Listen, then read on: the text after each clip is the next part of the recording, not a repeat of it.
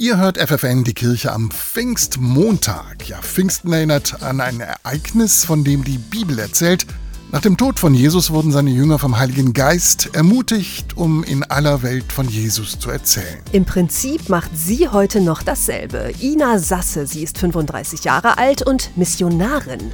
Eigentlich hatte Ina einen ganz normalen Job als Standesbeamtin, verheiratet ist sie auch. Zu einer Kirchengemeinde zu gehören, das war ihr immer wichtig. Dann hat sie vor ein paar Jahren die katholische Gemeinschaft Loretto kennengelernt und erfahren, dass es dort Menschen gibt, die als Missionare arbeiten. Also, es war jetzt nur eine Schnapsidee, ne? Ich habe das jetzt gar nicht. Die kam mir so angeflogen wie so ein Schmetterling und dann habe ich da jetzt gar nicht gedacht, nein, Ina, du Missionarin. Bestimmt nicht.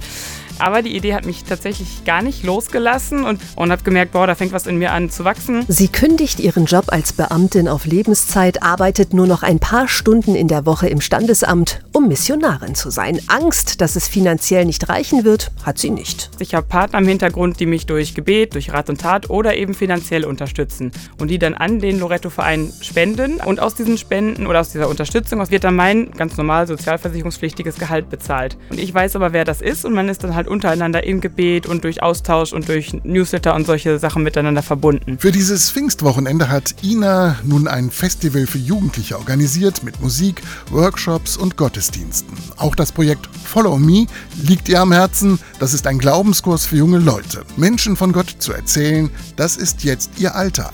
Allerdings. Also ich stehe jetzt nicht mit der Jesuskeule in der Fußgängerzone und ziehe den Leuten mit einem Megafon eins über oder so. Das ist nicht das. Natürlich, durch meine eigene Erfahrung wünsche ich mir das für andere, aber ich kann nicht unbedingt überzeugen, weil die Menschen schon ihre eigene Entscheidung in aller Freiheit treffen müssen. Aber als Zeugin dafür unterwegs zu sein, das möchte ich sehr gerne.